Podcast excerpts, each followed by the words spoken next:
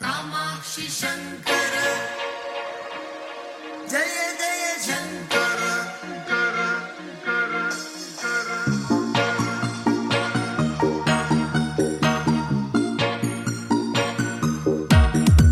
Bonjour à tous, je me présente, je suis Maïssa et avec mon bidon Kairon, nous allons vous présenter la première émission de la classe des premières MRC du lycée Jacquard à Oulin. Vous êtes à l'écoute de MRC Radio.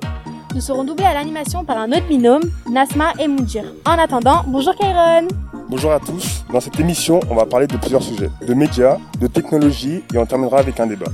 Mais on commence tout de suite avec du sport automobile, exactement de la Formule 1, avec Enzo, Flavien et Ryan. Bonjour les gars. Alors bonjour à tous, moi c'est Ryan et aujourd'hui nous allons parler de l'impact économique, écologique et la sécurité dans le monde de la Formule 1. Dans cette chronique nous allons parler des accords Concorde, de la mythique écurie Williams qui a été vendue à l'entreprise de bourse Doretans Capital, les moteurs V8 qu'ont-ils apporté en F1 depuis plus de 8 ans et nous conclurons sur la sécurité en F1. C'est quoi les accords Concorde? Les accords Concorde sont des accords signés entre la FIA et les 10 écuries de Formule 1. Pour participer au championnat du monde, il faut obligatoirement avoir signé ces accords. Mais à quoi sert-il? Ces accords servent surtout à savoir qui gagne quoi et ça permet de rapporter une certaine sérénité financière dans ce sport. Il permet aussi d'assurer un nombre d'écuries prêtes à participer ou ensuite vendre la F1 aux chaînes de, télévi- de télévision ou également aux promoteurs de Grand Prix. Mais euh, Ryan, dis-moi, c'est quoi un Grand Prix? Alors un promoteur de Grand Prix, c'est très simple. Un promoteur de Grand Prix, c'est un, c'est une entreprise ou un organisme public qui va payer pour faire venir le championnat sur un circuit en particulier. Mais comment ça marche? La FOM, donc la Formula One Management, va aller voir les chaînes de télévision, vendre le championnat, et elle va ensuite distribuer aux équipes selon ses accords Concorde. Les revenus sont distribués de cette manière. C'est 20% pour chaque écurie qui ont été au moins une fois championne du monde constructeur. Donc par exemple McLaren ou encore Renault. Et ensuite, on distribue le reste de ce gros gâteau de cette manière.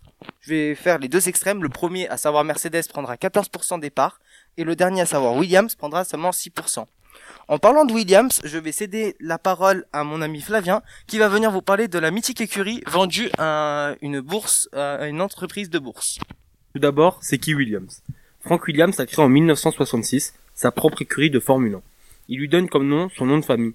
Rapidement, l'écurie britannique va vite marquer l'histoire de ce sport, en remportant notamment le championnat du monde à 9 reprises. Comment passer de héros à zéro? Depuis la nouvelle réglementation des F1, l'écurie enchaîne les mauvais résultats et perd donc de l'argent. La famille qui détendant encore la quasi-totalité de l'écurie en 2018 a tout fait pour empêcher la faillite, mais la crise de la Covid-19 a littéralement enterré la mythique écurie. Qu'est-ce que peut rapporter à Dorilton d'investir dans Williams? Si on se met à la place de Dorilton, la F1 n'est pas un championnat, mais plutôt un tour du monde où vous rencontrez des fans et des hommes d'affaires du monde entier. C'est un projet rentable et qui permet de nouer des liens avec l'international. En parlant des nouvelles réglementations, je vais vous laisser Enzo qui va vous parler des nouveaux moteurs qui ont été inclus avec pour mieux vous en parler. Salut, moi c'est Enzo et aujourd'hui je vais vous parler euh, des moteurs.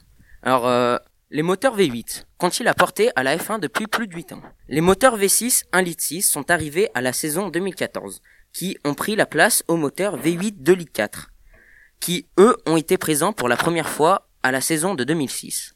Ce moteur mythique nous rappelle forcément sa douce mélodie. Bruit du moteur. Mais pourquoi passer au V6 Depuis plusieurs années, le problème écologique est au cœur du débat, même en Formule 1. Ce moteur récupère de l'énergie cinétique. En effet, l'énergie cinétique est utilisée en Formule 1 euh, grâce à un système appelé SREC, système de récupération de l'énergie cinétique. Le SREC est un système de freinage qui récupère une partie de l'énergie cinétique générée par la décélération au lieu de la disperser sous forme de chaleur. En bref, on pollue donc moins car on embarque moins de carburant. Avant de repasser le micro à Ryan, je vais vous parler euh, du DRS. Mais Enzo, euh, qu'est-ce que le DRS Le DRS est un système intégré dans l'aileron arrière de la voiture qui peut s'activer dans une zone délimitée et peut être activé à moins d'une seconde du pilote de devant. Il s'agit d'un système de réaction de traînée. En appuyant sur un bouton qui lui est placé sur le volant du pilote, il s'illumine quand il peut être activé. Cela permet de gagner en moyenne 10 km heure pour faciliter le dépassement. Je vais laisser la parole à Ryan. Merci Enzo. Alors, pour conclure cette chronique, nous avons tous décidé de vous parler de la sécurité en F1. Et pourquoi vous parler de cela? Après le terrifiant crash de Romain Grosjean au Grand Prix de Bahreïn en 2001, on se sentait tous un peu obligés de vous parler de la sécurité dans ce sport. Petit 1, la voiture. Depuis plusieurs années, la FIA cherche à sécuriser les monoplaces. Depuis le drame au Grand Prix de Suzuka en 2014 et la mort d'un jeune pilote prometteur Jules Bianchi, décédé après avoir percuté une grue, la FIA a continué sans cesse de renforcer la sécurité. Comme le halo, une barrière métallique qui protège la tête du pilote en cas de grave accident. On se rappelle tous de Fernando Alonso, qui avait volé au-dessus de la Sauber de Charles Leclerc à Spa-Francorchamps en 2018.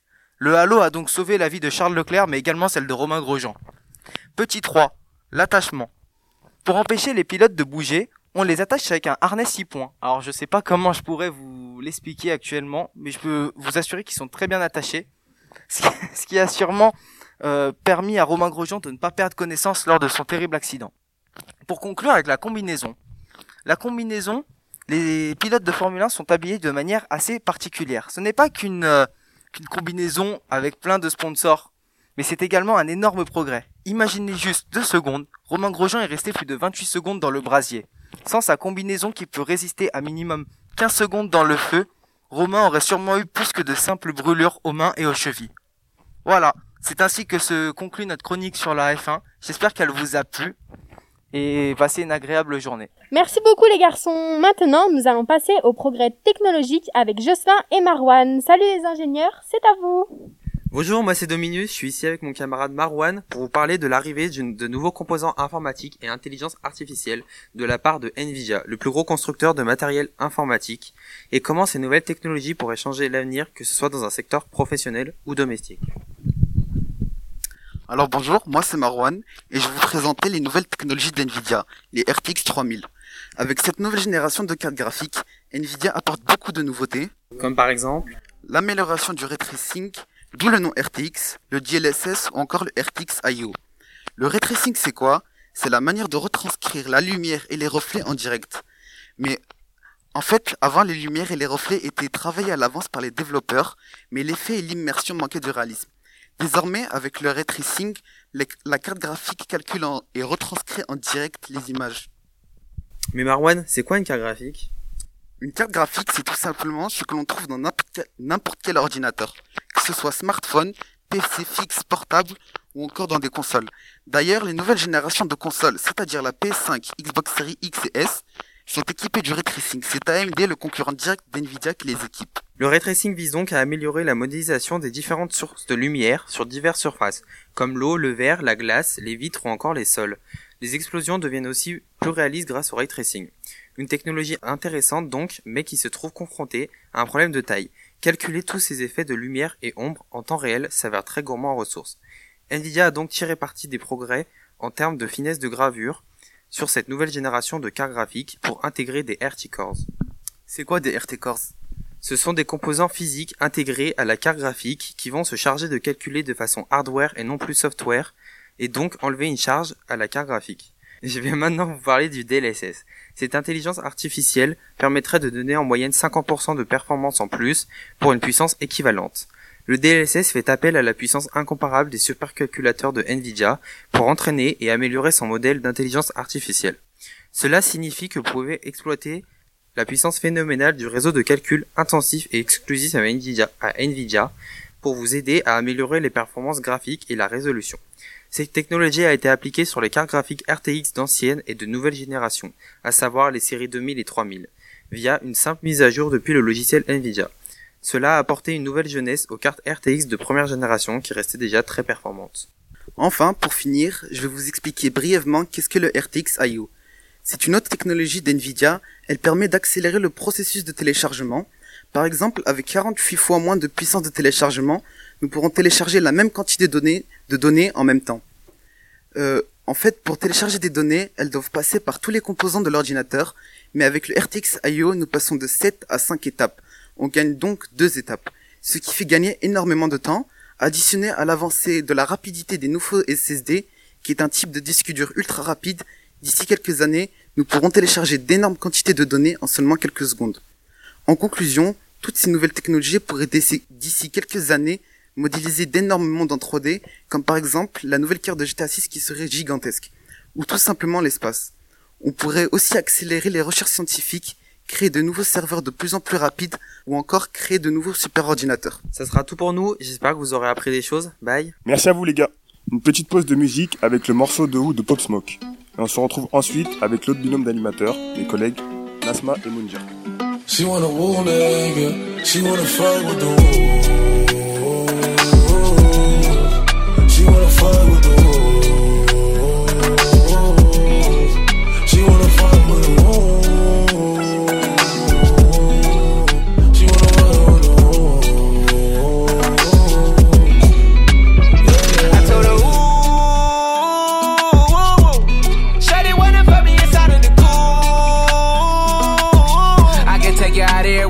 jet fare. Versace hotel with Versace roll. Like it when you let down your hair with no pole. And I stay to myself cause I never like these hoes. If she only like the guap red, like these hoes. Why would I waste my time on a shorty that don't got me on the front of a mind? Especially when you get designed and I want it done. And the building came with the wings like a number nine.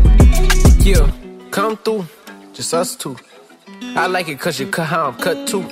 Come through, just us two. I like it cause you cut how I'm cut too. Hey, she wanna fuck with the woo. She wanna fuck with the woo.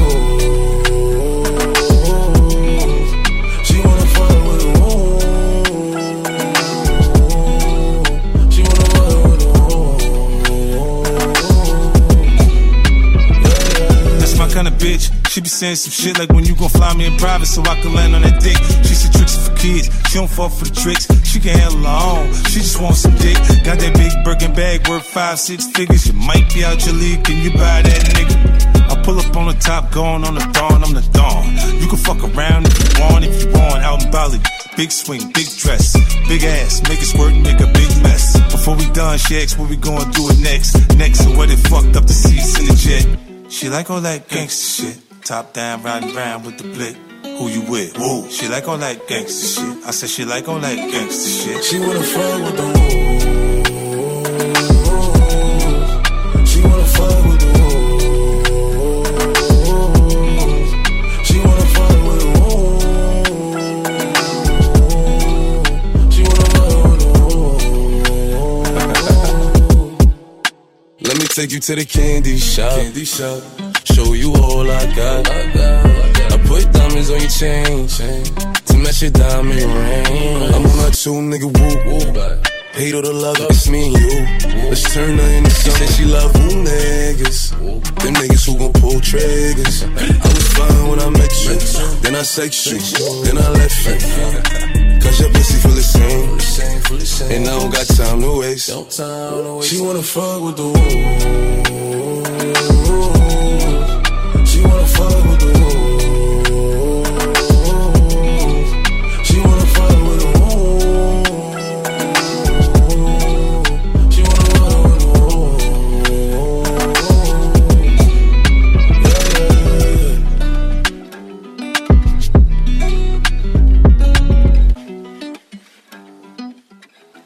C'était Pop Smoke avec le titre The Who. On poursuit avec une autre chronique qui parle des médias avec le groupe Ava, Lucie et Asma. Salut les filles Bonjour à tous, aujourd'hui, moi, Lucie, et mes camarades Hava et Asma, nous allons vous parler des dernières nouvelles annoncées par le ministère de l'Intérieur en lien avec l'épidémie du Covid-19. Ce virus ne cesse de se propager et les mesures sanitaires prises n'ont rien changé. Le président Emmanuel Macron envisage donc de confiner par ville, c'est-à-dire interdire à tout le monde de sortir de sa propre ville et toute personne extérieure d'y pénétrer, sous peine de payer 300 euros d'amende. Est-ce que tu peux nous en dire plus, Hava? Oui, bien sûr, et puisque les mesures sanitaires prises n'ont rien changé, le président Emmanuel Macron a donc décidé de réouvrir tous les commerces. De plus, la première amende annoncée par Lucie, s'il y a une deuxième infraction et donc récidive, il faudra payer une amende de 1400 euros. Si vous êtes pris une troisième fois, c'est une semaine de prison ferme. Nous allons maintenant vous présenter le médecin généraliste Doulin qui a gentiment accepté de venir faire l'émission avec nous. Bonjour docteur Zayeni, comment évolue l'épidémie? Bien, ben nous, je peux dire que nous avons eu une baisse de l'épidémiologie euh, de manière avantageuse lors du premier confinement, mais ce qu'on peut dire de nos jours, c'est que le deuxième confinement a été catastrophique. En quoi a-t-elle été catastrophique? On croit que le nombre de cas a baissé, mais en fait, il continue d'augmenter et à tuer de plus en plus de monde. Les médias ne le diront jamais, mais moi, en tant que médecin exerçant à proximité de l'hôpital Lyon Sud, je vois de mes propres yeux des flux incessants de corbillards qui amènent des corps. Or, le journal local Le Progrès n'en parle pas. Les citoyens et citoyennes ne le savent pas, mais le pouvoir, lui, il est au courant. C'est pour ça que le président et ses ministres ont décidé de, de préparer un confinement en fermant complètement les villes. Et euh, qu'est-ce que vous en pensez, vous? Moi, je pense que ça, hum, c'est bah, c'est une, une privation de liberté, une soumission à l'État qui se prépare. Ça va consister à limiter les déplacements géographiques entre les différentes euh, zones euh, du pays, entre les différentes villes. À ce titre-là, ça peut quand même être efficace. Voilà, j'espère que vous êtes parés à ces nouvelles mesures annoncées par le ministère de l'Intérieur. C'est tout pour nous. Merci les filles. Sujet sensible et d'actualité maintenant avec Nasma, Yasser et Luna qui nous parlent de la tenue ves- vestimentaire des femmes.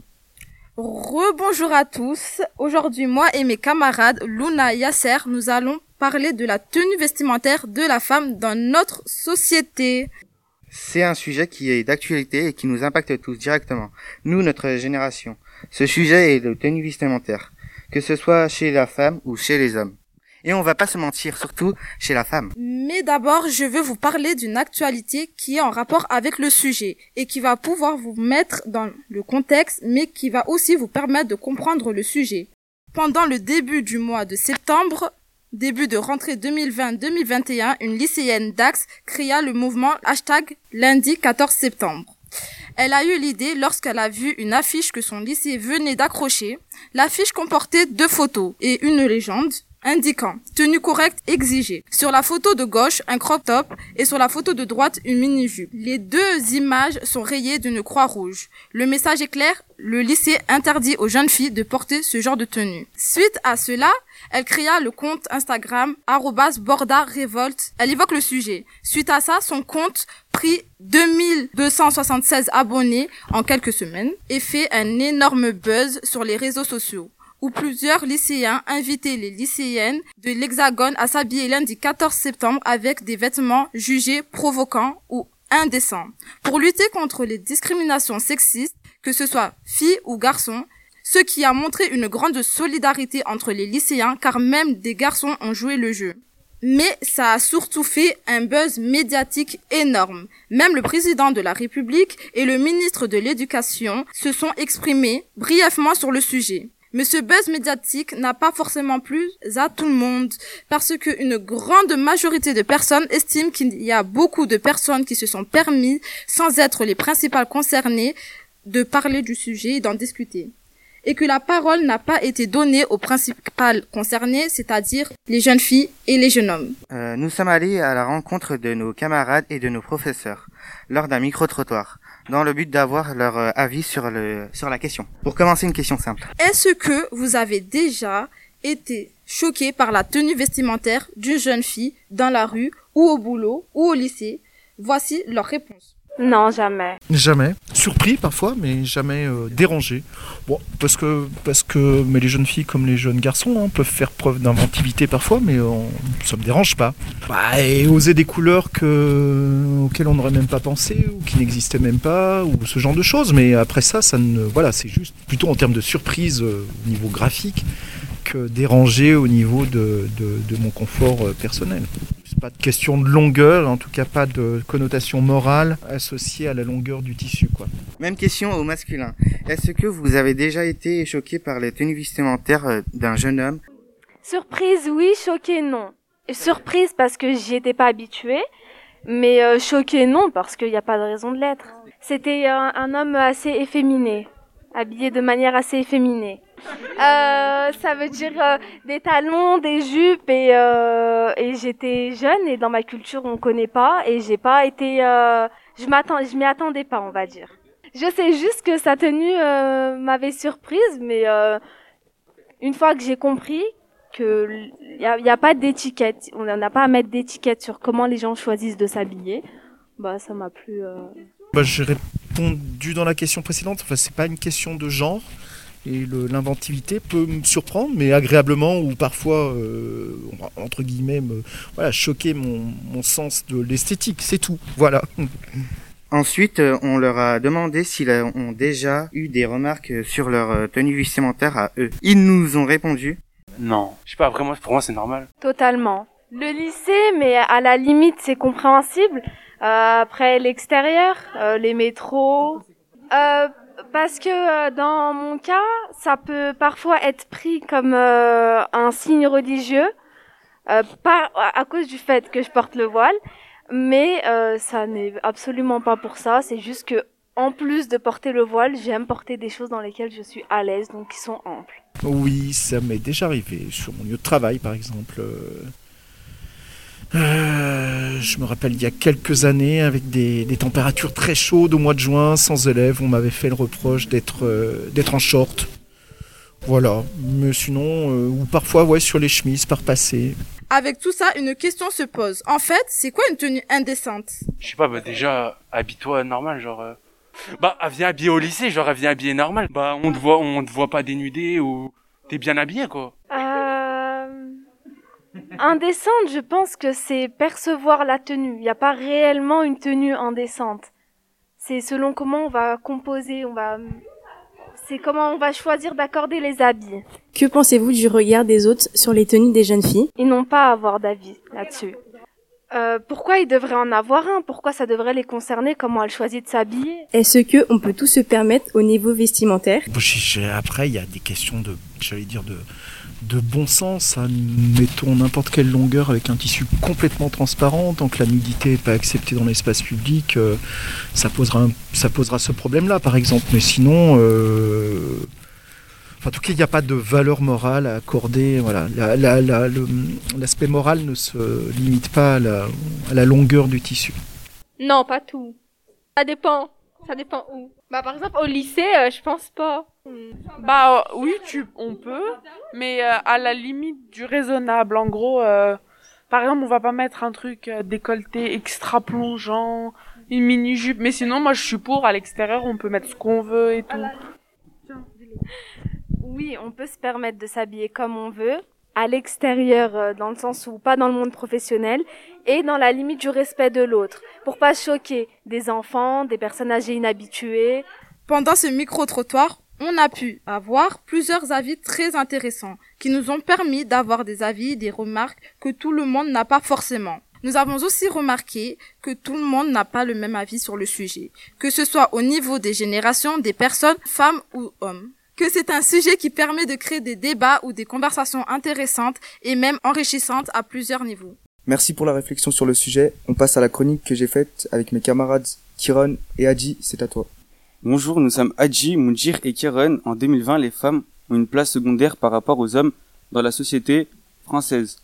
Que ce soit dans la sphère familiale, dans le monde professionnel, dans les tâches ménagères, l'éducation des enfants qui repose majoritairement sur les épaules des femmes. Cela nous emmène à définir le patriarcat, qui est une forme d'organisation sociale où le pouvoir est détenu par les hommes. Tout cela nous mène aussi à se poser la question comment réduire les inégalités entre les hommes et les femmes? L'une des premières solutions est l'émancipation économique des femmes, qui est une clé qui permet de régler cette inégalité financière. Par exemple, le fait que les femmes n'avaient pas le droit d'ouvrir un compte bancaire avant 1965, c'est une question d'indépendance pour les femmes qui veulent quitter leur foyer. Une autre solution possible, réduire les inégalités entre les hommes et les femmes au niveau des salaires. Actuellement, au même emploi, un homme gagne 17% de plus qu'une femme. Mais les filles vous en parleront dans la chronique suivante. La troisième solution possible, c'est que les mères et les pères prennent le même congé parental pour s'occuper de leur enfant dès la naissance. La loi sur les congés de paternité, qui passe à 28 jours en juillet 2021, est une amorce de solution pour ce problème. La quatrième solution est de lutter contre la violence conjugale. C'est un sujet essentiel car tous les trois jours, une femme meurt sous les coups de son compagnon. Conclusion, l'égalité entre les hommes et les femmes dans la société est encore très compliquée à obtenir. La société évolue, les mentalités aussi, mais il reste beaucoup de choses à faire. Merci à vous. Deuxième pause de musique avec le titre Première fois de Jiménez. On se retrouve tout à l'heure.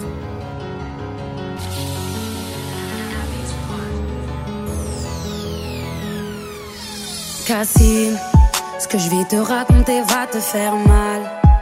Est-ce que t'es prêt à tout encaisser? Comme je le fais depuis tout ce temps. Je t'avoue que maman le savait. On est ensemble depuis trois ans. Je m'en veux de te l'avoir caché. Je pensais avoir trouvé l'imparfait. Jusqu'à qu'il se mette à me frapper. J'ai des bleus plein le corps camouflé par mes habits. Pour un oui, pour un non, monsieur me prenait pour cible. Humilié, je perdais confiance en moi, j'ai subi.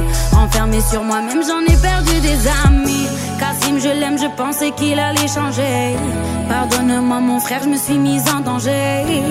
Et maintenant que je t'ai tout dit, tu vas faire quoi? Ce n'est pas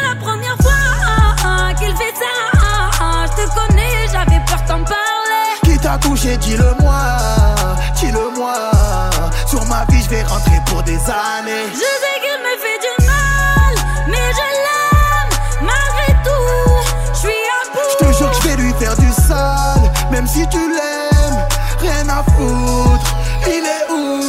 Imen, comment tu as pu me cacher un truc pareil, ma soeur J'ai les mêmes moites et j'ai le cœur qui bat à 200 à l'heure. Je ne sais pas par où commencer, c'est soit lui ou moi qui meurt cette nuit. Sur ma vie, je vais le suivre, j'irai seul. Tu me connais très bien, je vais pas porter plainte chez le commissaire. Tu as beau l'aimer, cet enfure a sali une famille entière. Je me sens responsable de vous depuis qu'on a perdu notre père. J'ai fait des bails dans la zone et j'ai toujours marché fier. Il mène une femme, c'est une reine. Il mène une femme, c'est de l'or. Il t'a volé ton honneur, je le avant l'aube. Car il n'a rien d'énorme. Parle, mais c'est déjà trop tard. Ça sera la dernière, même si tu me dis que Ce n'est pas la première fois qu'il fait ça.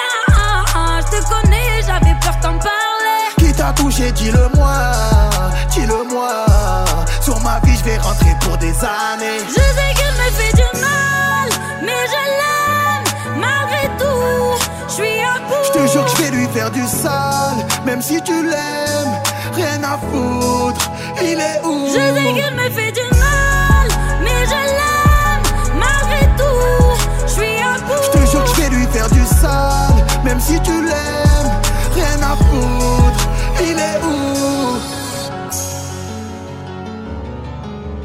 On vient d'écouter Imen ES et son titre Première fois. On reste dans le sujet de la chanson puisque nous allons parler d'inégalité femmes-hommes avec le groupe Maïsa, Kautar, Léa, Radija. C'est à vous Rebonjour à toutes et à tous, c'est Maïssa, cette fois-ci avec Kautar, Khadija et Léa.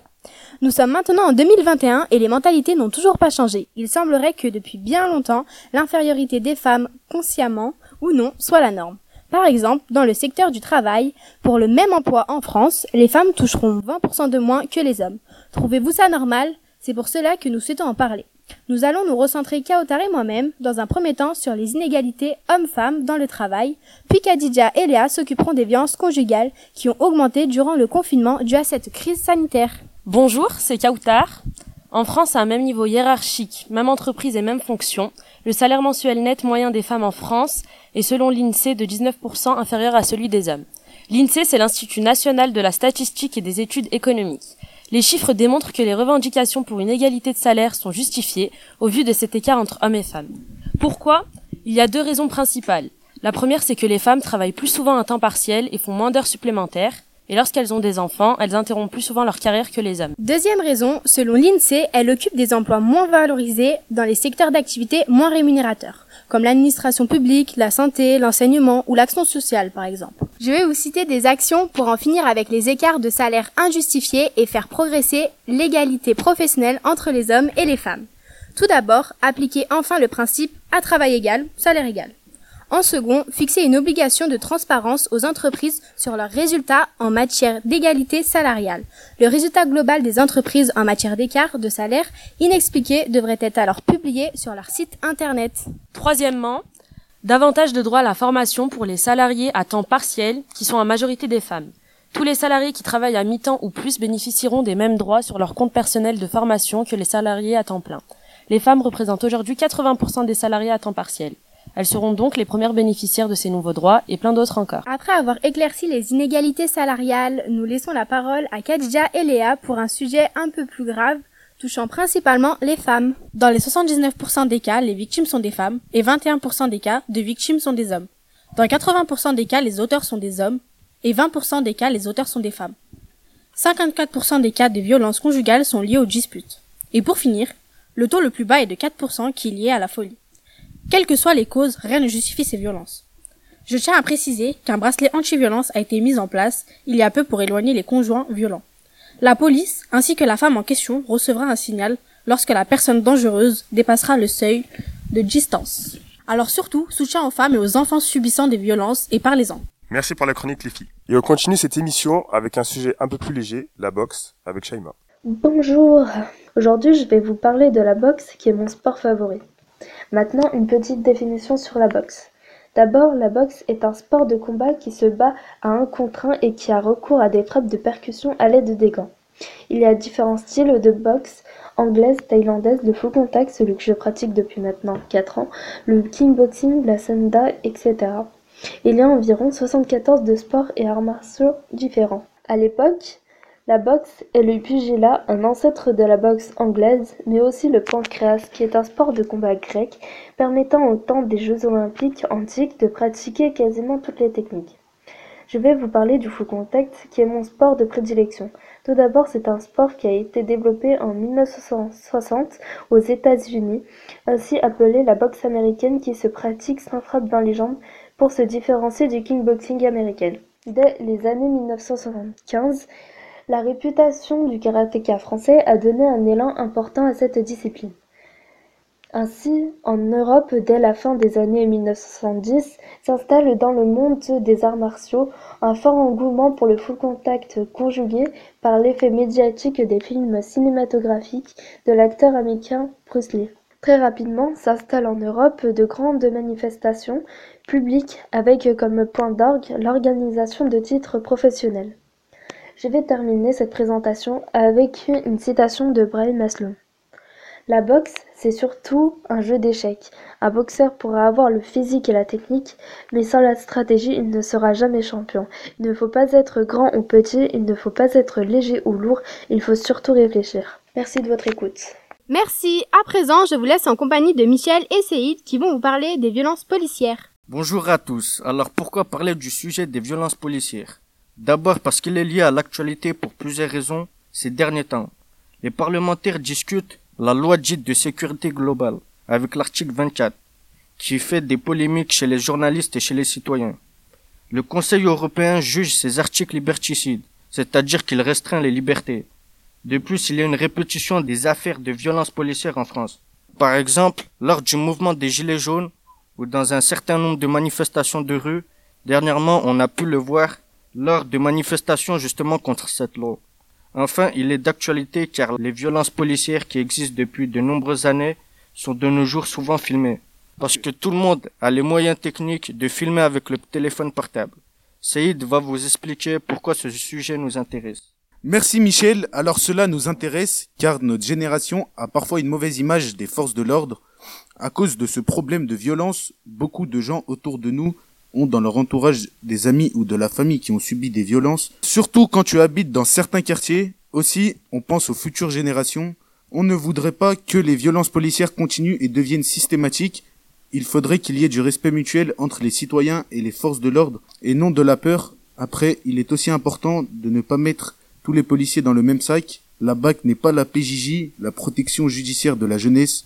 Mais alors, s'il n'y a pas de violence policière, comme le disent certains syndicats policiers, certains journalistes ou éditorialistes et certaines personnalités publiques, y compris le président de la République, alors pourquoi une loi est-elle votée interdisant le fait de filmer policiers avec 146 députés pour et 24 contre Bonne question. Ce qu'on peut dire, c'est que de nombreuses vidéos ont montré le contraire, c'est-à-dire la réalité des violences policières. Par exemple, l'affaire Michel Zecler qui a eu lieu le 26 novembre dernier à Paris. Rapidement pour vous expliquer, Michel Zecler, c'est un producteur de musique et gérant et d'un label de musique rap.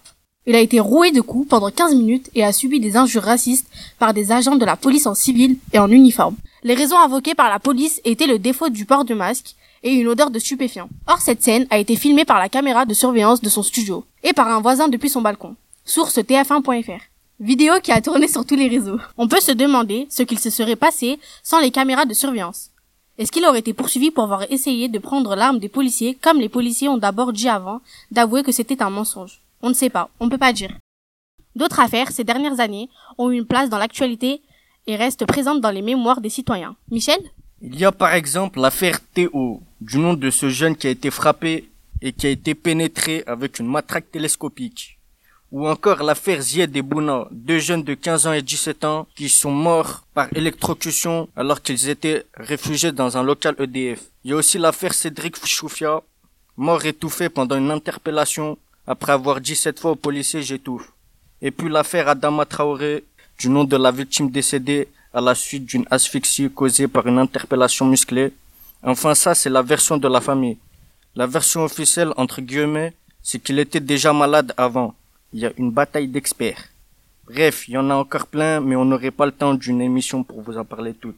Certaines personnes parlent d'abolir la police, d'autres de faire le tri parmi les rangs de la police.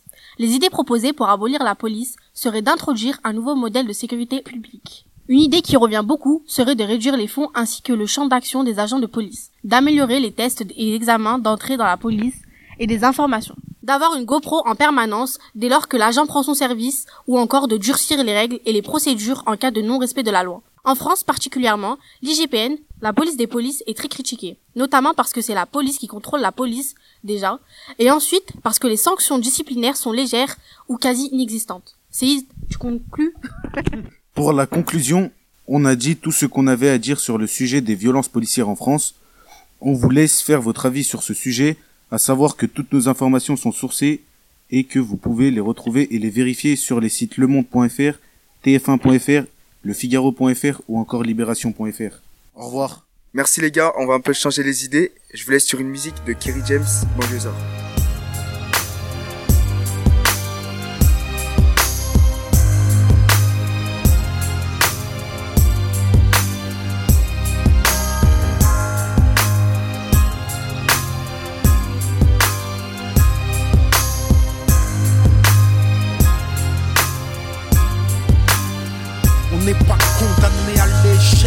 Voilà le chant des combattants, banlieusards et fiers de l'être. J'ai écrit l'hymne des battants, ceux qui ne font pas toujours ce qu'on attend. D'eux qui ne disent pas toujours ce que l'on veut entendre. D'eux, parce que la vie est un combat. Pour ceux d'en haut comme pour ceux d'en bas. Si t'acceptes pas ça, c'est que t'es qu'un lâche. Lève-toi et marche, c'est un pour les miens. Arabes et noirs pour la plupart et pour mes et banlieusards, le 2, ce sera pour ceux qui rêvent d'une France unifiée. Car à ce jour, il y a de France qui peut le nier. Et moi, je suis de la deuxième France, celle de l'insécurité, des terroristes potentiels, des assistés. C'est ce qu'ils attendent de nous. J'ai d'autres projets qui nous retiennent ça. Je suis pas une victime, mais un soldat. Regarde-moi, je suis noir et fier de l'être. Je manie la langue de Molière, j'en maîtrise les lettres. Français parce que la France a colonisé mes ancêtres. Mais mon esprit est libre et mon Afrique n'a aucune tête. Je suis parti de loin, les pieds entravés. Le système ne m'a rien donné, j'ai dû le braver. La ligne de départ, ils ont piégé ma course pendant que les keufs me coursaient. Eux investissaient en bourse. J'étais censé échouer, finir écroué, la peau trouée. Et si j'en parle la gorge nouée, c'est que j'ai nagé dans des eaux profondes sans bouée. J'ai le ghetto tatoué dans la peau, je rebelle comme écoué. Mais l'espoir ne m'a jamais quitté. En attendant des jours meilleurs, j'ai résisté. Et je continue encore. Je suis le capitaine dans le bateau de mes efforts. Je n'attends rien du système. Je suis un indépendant. J'aspire à être un gagnant, on est perdant. Parce qu'on vient de la banlieue. C'est vrai qu'on a grandi, non? Les yeux dans les bleus, mais des bleus dans les yeux. Pourquoi nous dans les ghettos Eux à l'ENA, nous derrière les barreaux? Eux au Sénat, ils défendent leurs intérêts. Et de nos problèmes, mais une question reste en suspens. Qu'a-t-on fait pour nous-mêmes? Qu'a-t-on fait pour protéger les nôtres des mêmes erreurs que les nôtres Regarde ce que deviennent nos petits frères. D'abord c'est l'échec scolaire, l'exclusion donc la colère, la violence et les civières, la prison et le cimetière. On n'est pas condamné à l'échec. Pour nous c'est dur, mais ça ne doit pas devenir un prétexte. Si le savoir est une arme, soyons armés. Car sans lui nous sommes désarmés. Malgré les déceptions et les dépressions, suite à la pression que chacun d'entre nous ressent, malgré la répression et les oppressions, les discriminations, puis les arrestations, malgré les provocations, les incarcérations, le manque de compréhension, les peurs et les pulsions, leur désir de nous maintenir la tête sous l'eau transcende ma motivation, nourrit mon ambition. Il temps que la deuxième France s'éveille. J'ai envie d'être plus direct, il est temps qu'on fasse de l'oseille. Ce que la France ne nous donne pas, on va lui prendre. Je veux pas brûler des voitures, je veux en construire puis en vendre. Si on est livré à nous-mêmes, le combat faut qu'on livre nous-mêmes. Il suffit pas de chanter, regarde comme ils nous malmènent. Il faut que t'apprennes, que tu comprennes et que t'entreprennes. Avant de crier, c'est pas la peine. Quoi qu'il advienne, le système nous freine. À toi de voir, t'es un lâche ou un soldat. Entreprends et bats-toi. Banlieusard est fier de l'être. On n'est pas condamné à l'échec, diplômé, éclairé ou paumé, en 4-4 en tromé, gentil ou chômé, la banlieue a trop chômé, je sais ce que la France promet, et que c'est un crime contre notre avenir que la France commet, c'est pour les discriminer, souvent incriminés, les innocents qui traitent comme de vrais criminels, on a l'image de prédateurs, mais on n'est que des proies capables et exclus de l'emploi. Si je rechie comme un lion, c'est que je compte pas me laisser faire. Je suis pas un mendiant, je veux prendre ce qu'ils m'ont promis hier. Même s'il me faut deux fois plus de courage, deux fois plus de rage, car il y a deux fois plus d'obstacles et deux fois moins d'avantages. Et alors, ma victoire aura deux fois plus de coups avant de pouvoir la savourer. Je prendrai deux fois plus de coups, les pièges sont nombreux. Il faut que je sois deux fois plus attentif, deux fois plus qualifié, deux fois plus motivé. Si t'aimes pleurer sur ton sort, t'es qu'un lâche. Lève-toi et marche. Banlieusard est fier de l'être. On n'est pas condamné à l'échec. On est condamné à réussir, à franchir les barrières, construire des carrières. Regarde ce qu'ont accompli nos parents, ce qu'ils ont subi pour qu'on accède à l'éducation. Où serait-on sans leur sacrifice comme Mahmoud pour Bien sûr que le travail a du mérite. Combien j'admire nos pères, manutentionnaires mais fiers. Si on cache tout, ouais, le respect. Si on échoue, ouais, le progrès. Chaque fils d'immigré est en mission. Chaque fils de pauvre doit avoir de l'ambition. Tu peux pas laisser s'évaporer tes rêves en fumée.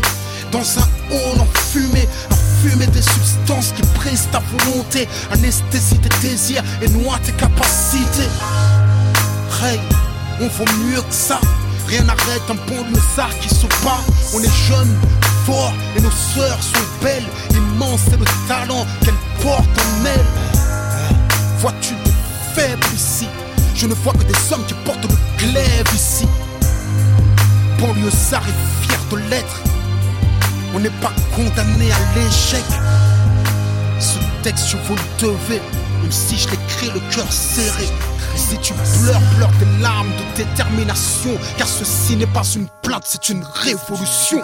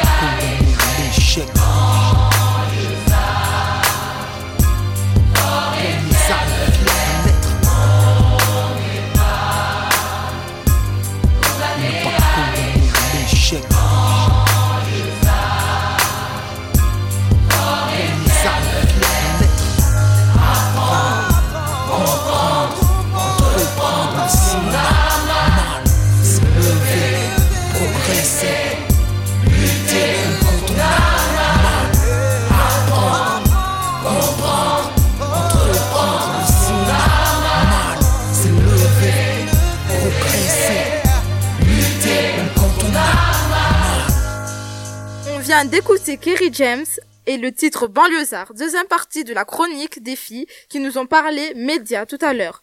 Elles ont quelques détails à rajouter sur le sujet. Nous les écoutons. Re, c'est encore nous, moi, Asma, Lucie et Hava.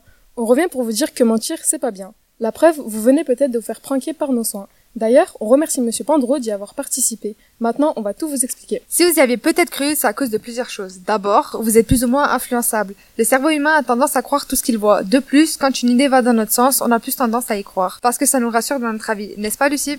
Effectivement. Ensuite, on a enregistré une fausse interview avec Monsieur Pandro, qui s'est fait passer pour un médecin généraliste. On a fait ça dans le but d'avancer un argument d'autorité. C'est un argument qui est plus valable car la personne interviewée est censée savoir ou être spécialisée du sujet. De plus, vous l'écoutez dans une émission de radio et les médias sont plus souvent considérés comme une source fiable d'informations, parfois à tort. Maintenant, on vous explique rapidement comment faire pour éviter de se faire avoir par les fake news. Il existe un certain nombre de personnes ou de sites internet promptes à faire circuler de fausses informations. Exemple, le Gorafi, FD Swoosh, Nordpress ou encore QAnon. Ils citeront par exemple des chiffres qui n'existent pas ou invérifiables. Ils montreront aussi des images qui ont été retouchées pour en dénaturer le sens. Ou alors, ils prendront des vidéos datées d'avant aujourd'hui et les feront passer pour des images actuelles. Comme par exemple tout ce qu'on voit sur les génocides au Congo. Dans un premier temps, vérifiez toujours que vos sources et vos auteurs soient fiables. Et surtout, recoupez l'information en checkant d'autres sites. Vous pouvez toujours aller voir sur des sites comme Oxbuster, par exemple, qui est un site spécialisé dans la vérification des informations. Et un dernier mot, Asma? Pour finir, ne tombez pas dans le panneau du titre, il est là pour vous faire cliquer dessus comme on dit plus généralement du putaclic. Merci de nous avoir écoutés, j'espère que cela vous aura informé sur les fake news, et j'espère que cela vous fera réfléchir avant de croire tout ce que vous verrez. Au revoir, bonne journée Ah bah ça va un peu mieux maintenant. On va enchaîner avec quelque chose toujours pas très gai, mais qui fait réfléchir. C'est un débat avec Alexandre, Jana, Sana et Marilou. C'est à vous l'équipe. Bonjour, alors nous, on va vous parler de la peine de mort et on va partir sur un débat. En gros, est-ce que vous êtes pour ou contre la réinstauration de la peine de mort? Tout d'abord, un peu de contexte et un rapide historique avec ma collègue Jana. La peine de mort, c'est quoi? Eh bien, la peine de mort est une peine prévue par la loi consistant à exécuter une personne ayant été reconnue coupable d'une faute qualifiée de crime capital. Elle est prononcée à l'issue d'un procès. Un peu d'histoire. En France, c'est en 1981 que la peine a été abolie par le gouvernement de François Mitterrand et c'est une loi qui a été portée par Robert Badinter. Ça a été un énorme débat dans la société française avec des gens pour et des gens contre. Il y en a encore aujourd'hui. Mais combien de pourcents? En 2020, 55% des Français interrogés se disaient favorables à la réinstauration contre 44% en 2019. C'est la première fois que la part de la population préférant la peine capitale était aussi forte depuis le début des sondages. Jusqu'alors, les chiffres ne dépassaient pas 44 à 52%. La peine de mort a été abolie en France en 1981, mais est toujours présente dans certains pays, comme par exemple les États-Unis, où la dernière exécution a été en décembre 2020, celle en Chine, dont la dernière était en août 2020, et en Égypte, elle a été en juillet 2020. La dernière exécution en France fut Amida Doubi, qui a été guillotinée le 10 septembre 1977 dans la prison des Baumettes de Marseille. Alors maintenant, mes collègues Sana et Alexandre vont présenter l'état des lieux de la peine de mort dans les restes du monde. Il y a 33 pays qui l'appliquent encore, par exemple l'Arabie Saoudite, l'Émirat Arabe Uni, les États-Unis, le Japon, le Pakistan et la Thaïlande. 28 États considérés comme abolitionnistes en pratique, car n'ayant procédé à aucune exécution ces dix dernières années, comme le Mali, dont la dernière fut en 1980, le Maroc et l'Algérie en 93 et pour finir la Corée du Sud en 97. Au total, 106 États ont aboli la peine de mort pour tout crime, plus 8 qui l'ont aboli pour les crimes de droit commun, et 50 respectent un moratoire sur les exécutions, soit 163 États. Par exemple, l'Allemagne, la Belgique, le Danemark et la France, et beaucoup d'autres. Je laisse maintenant la parole à ma collègue Sana. Je vais vous parler des États-Unis et d'un embargo de produits létaux. Tout d'abord, je vais vous présenter ce qu'est un produit létal. Un produit létal, c'est ce qui provoque la mort d'un organisme vivant. Un laboratoire allemand, Fresenius Kabi, a intenté une action en justice qui a suspendu l'exécution d'une peine de mort dans le Nebraska au motif que l'État américain se serait procuré ces produits pour en détourner l'usage. La société affirme dans sa plainte qu'il s'oppose à l'utilisation de ces produits à cette fin et ne vend donc pas certains médicaments aux établissements pénitentiaires. Ce qui a aussi fait débat aux États-Unis, c'est la lente agonie d'un condamné à mort en Arizona, ce qui a relancé une nouvelle fois le débat sur la peine de mort. Suite à une dose mal calculée, le condamné a mis deux heures pour mourir, une mort qui fut douloureuse et pas humaine pour cet homme. On va maintenant passer au débat. Donc euh, moi je suis pour euh, la peine de mort parce que pour moi ça va réduire euh, la, la, criminalité déjà et ok peut-être qu'on va tuer beaucoup de personnes au début parce que ils ont pas compris mais du coup ils vont avoir peur ils vont avoir peur de tuer d'autres gens parce que parce que c'est pas bien. Alors je suis pas du tout d'accord parce que il vaut il vaut mieux les enfermer à vie parce qu'ils auront vraiment clairement une vie pas très bien, pas très cool. Mais les enfermer, genre pas des bonnes conditions, pas une prison bien où t'as le café le matin, non. Ouais, voilà. Un vieux truc. Et crois-moi que moi je préfère mourir que rester toute ma vie dans une prison. Ben, dans tous les cas, euh, s'ils sont dans une mauvaise prison, ben peut-être ils vont se faire tuer là-bas ou ils vont se suicider. Bah ouais, bah bien fait pour eux. C'est tant pis. Au moins, c'est pas nous on les a tués, c'est pas l'État qui les tue. Bah non, mais non. C'est juste que l'État il veut pas se salir les mains. Mais non, mais non, mais non. En fait, moi, je pense pas que la peine de mort soit la solution. En fait, il faut quelque chose pour les dissuader, oui. Mais de là, aller, aller les tuer, je pense pas que ce soit la, la meilleure des solutions. Parce que, non mais, imagine, par exemple, il y a quelqu'un qui a fait quelque chose, et il, il s'est trompé. Enfin non, ils se sont trompés sur le coupable, justement. Ils vont tuer quelqu'un qui a rien fait. Puis euh, moi, je suis tout à fait d'accord avec euh, dans le sens où, euh, par une raison ou pour une autre, on nous donne la vie et c'est pas à nous de décider euh, de la retirer à certaines personnes en fait. Euh, L'erreur est humaine, l'humain, l'humain, l'humain fait des erreurs, même si ces erreurs peuvent être irréparables. Mieux vaut le laisser pourrir, comme on dit, dans une prison euh, seule, dans lequel il va être triste, plutôt que de le tuer. Non, moi, je, je, je trouve que la peine de mort, elle, est- elle, est- elle doit, par exemple, revenir. Par, par exemple, pour des, euh, des crimes, par exemple, contre le, contre l'assassinat d'une personne, contre un meurtre, mais pas le tuer tout de suite. Attendre déjà son jugement et savoir une, Bah, Normal, mettre une enquête en, en tout de vigueur. non, attends, j'ai une idée. Non, Attends, mais mettre. Mais en fait, Non, le- si tu tues les mais- criminels, toi-même, tu deviens un criminel. Donc, euh... Non, et dans tous les. Dans tous les cas, s'ils les mettent dans une mauvaise prison, bah il y a les prisonniers qui vont s'en- s'entretuer parce que c'est déjà arrivé. Bah l'autre là, il s'est fait, il s'est fait tuer. Mais si- non, mais non, non, ça non. Bah, autant le tuer maintenant. Si on le met, attends, mais attends, si on le met dans une prison, c'est pour qu'il reste dans la prison, pas pour qu'il meure. Faut, faut être logique. Non, c'est bon. Attends, mais me laisse pas parler en fait, Sana. Non, mais dans tous les cas, Sana, comme tu nous as dit tout à l'heure, il y en a un qui s'est fait tuer et qui en fait il était innocent au final. Qu'après ils ont prouvé qu'il était ça- innocent. Oui, ça c'est c'est pour ça que la France, je suis un peu hésitante parce que. Oui, mais dans tous les cas, ça doit être partout en fait. Non, non, mais non, mais Mais non. mais- parce que si. il y a si des il s'est fait justices. tuer- Mais si, si, il s'est fait tuer et Mais il y a des justices, euh, elles sont bien faites des fois, quelque part. Mais Bah non, parce qu'il peut, il peut se faire tuer et après, euh, bah, plus tard, quelques années France- plus tard, apprendre qu'il est innocent en fait. En France, c'est vrai, la justice elle est mal faite. Du coup, euh, mettre une guillotine en France, c'est pas ouf. Il y a aucun humain qui a le pouvoir de décider si un homme euh, vit ou meurt. Moi personnellement, je rejoins la- l'avis des autres. Genre, euh, on peut pas, genre, on peut pas retirer la vie à une personne en, sa- en sachant que c'est pas nous qu'on lui a donné. Et en plus, je pense que c'est déjà une grosse punition de terminer sa vie en prison. En sachant que les conditions d'une prison ne sont pas parfaites, c'est déjà une grosse punition. Et lui retirer la vie, c'est, c'est, je sais pas, vraiment pour retirer la vie, comme elle disait euh, Marie-Lou, si tu retires la vie à une personne, toi-même tu deviens un criminel, donc c'est pas logique. Après aussi, euh, rendre le mal par le mal, c'est peut-être pas la meilleure des solutions. Hein. On peut partir euh, très loin, ça va faire des manifestations, ça peut créer euh, des guerres. Oui, mais avec la peine de mort, peut-être qu'il y a des gens, ils vont, ils vont avoir peur, ils vont arrêter de tuer. euh, Il y aura plus de criminels. Et...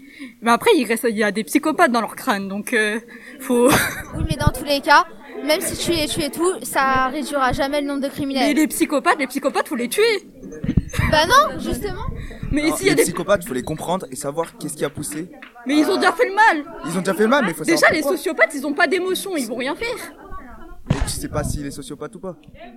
Moi, je trouve ça stupide d'être pour, parce que à quoi ça sert de condamner quelqu'un à la mort qui vient de tuer quelqu'un? On, on le condamne et on refait la même chose.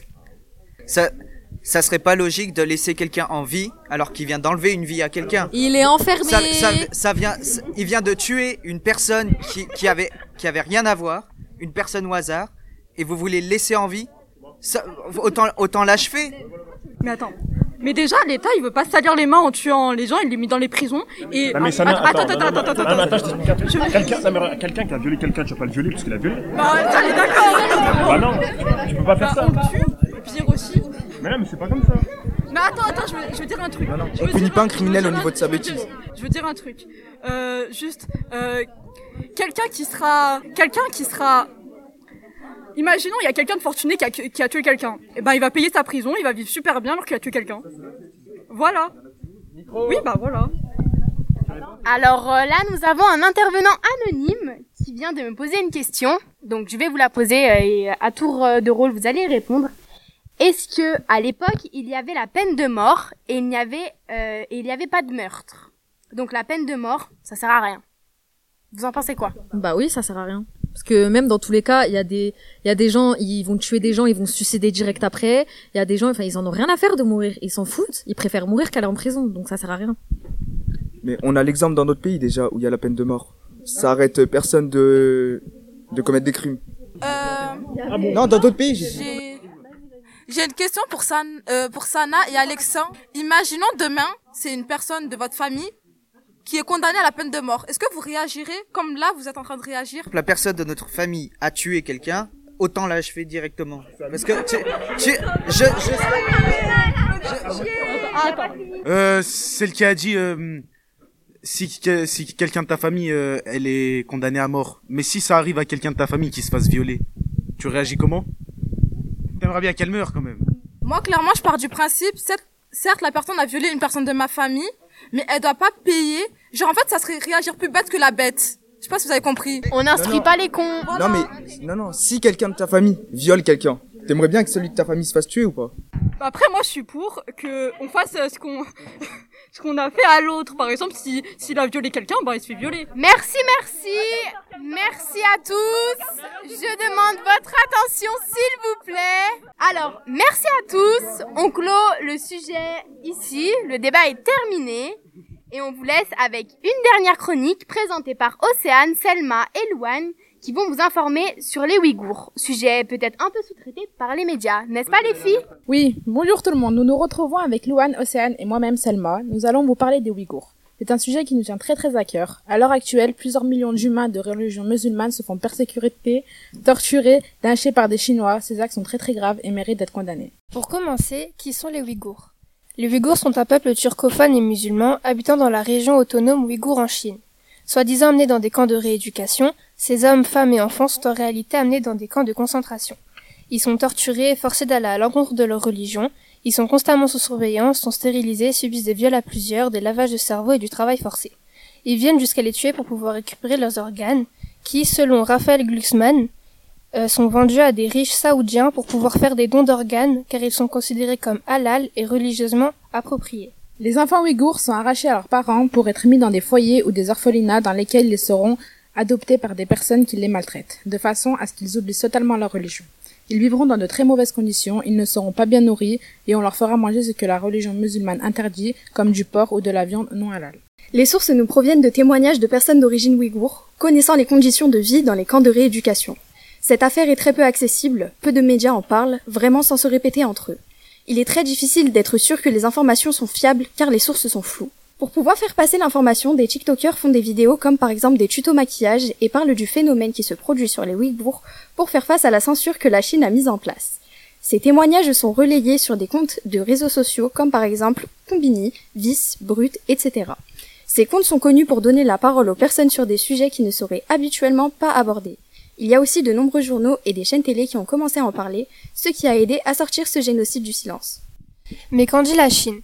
L'ambassade de Chine affirme dans un communiqué au quotidien The Guardian, je cite, Il n'existe aucun document ou ordre pour de soi-disant camps de détention. Des centres de formation et d'entraînement professionnels ont été établis à des fins de prévention du terrorisme. La Chine a aussi répondu à ces accusations en disant que les affaires de Xinjiang concernent uniquement la Chine. Économiquement parlant, la Chine est l'une des plus grandes puissances mondiales et fait partie de l'ONU, donc le boycott est presque impossible. Des enseignes telles que Zara, Apple, Nike, H&M et plus récemment découvert Balenciaga, Yves Saint Laurent et Gucci ont été accusés de faire fabriquer leurs produits en Chine par des Ouïghours. Pour conclure, pour conclure, ce sujet est très délicat à aborder et nous ne pouvons que nous poser des questions qui n'auront pas de réponse pour l'instant. Merci les filles. On est donc arrivé à la fin de MRC Radio. Première émission des premières MRC du lycée Jacquard. Nous remercions nos camarades et un peu nous-mêmes pour notre investissement. Ce fut une superbe expérience et j'espère que vous aurez apprécié l'écoute de notre émission. Nous voulons aussi remercier toutes les personnes qui ont participé à ce projet, c'est-à-dire la direction du lycée, également nos professeurs Monsieur Boudelal et Monsieur Pandro et Madame Aymon. Ainsi que les intervenants Héloïse et Eric de Sol FM